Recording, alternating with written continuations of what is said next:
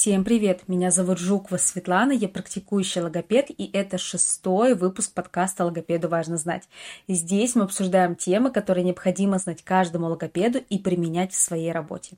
Одна из самых частых проблем при автоматизации любого навыка, в том числе звука, это кабинетная речь. Вроде бы уже и звук хороший, и ребенок умеет им пользоваться, но либо родители жалуются, что ходят на занятия, а толку ноль, либо вы, встречая ребенка вне кабинета, слышите, что как будто там конь не валялся. И я понимаю, насколько это обидно, потому что же вот на занятии это все хорошо, а что же вне кабинета? А вне кабинета отсутствие контроля и помощи ребенку. К сожалению, не у каждого ребенка есть навык самоконтроля. И это вполне нормально, потому что не у каждого взрослого можно этот навык встретить, что уж говорить о пятилетнем ребенке. И кабинетная речь сохраняется в формате кабинета, потому что от ребенка нигде больше не требуют, ну, например, рычать. А ему самому, поверьте, это не нужно.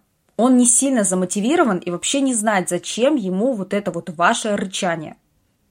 Поэтому, коллеги, настойчиво помогайте окружению ребенка и самому ребенку понять, что автоматизация на определенных этапах вне кабинета очень важна. А родители, кто слышит меня, обязательно помогайте ребенку сами, даже если это можете сделать лишь после работы. Любое время, любая помощь очень важна.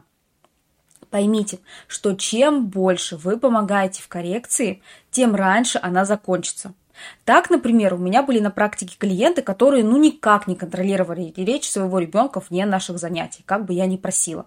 Естественно, коррекция затянулась и продлилась дольше обычного, нежели с другими клиентами, где родные были вовлечены в процесс и поправляли ребенка. Но тут важно оговорить, что время коррекции все же индивидуальная история, потому что у одного ребенка процесс постановки и автоматизации звука может длиться два месяца, а у другого год. Все зависит от индивидуальных особенностей ребенка и нарушения речи.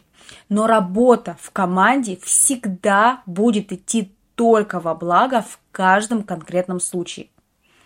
Коллегам здесь хочу посоветовать давать домашние задания на автоматизацию какого-либо навыка и объяснять, почему важно их выполнять.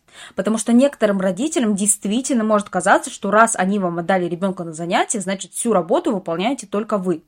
Поэтому в вашей ответственности объяснить, что коррекция речи – это командная работа. Давайте подведем итоги выпуска.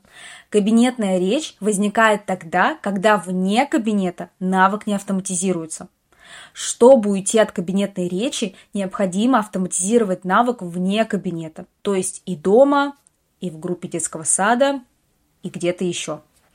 Автоматизация навыка вне занятий с логопедом и соблюдение рекомендаций специалиста всегда положительно влияет на исход коррекции.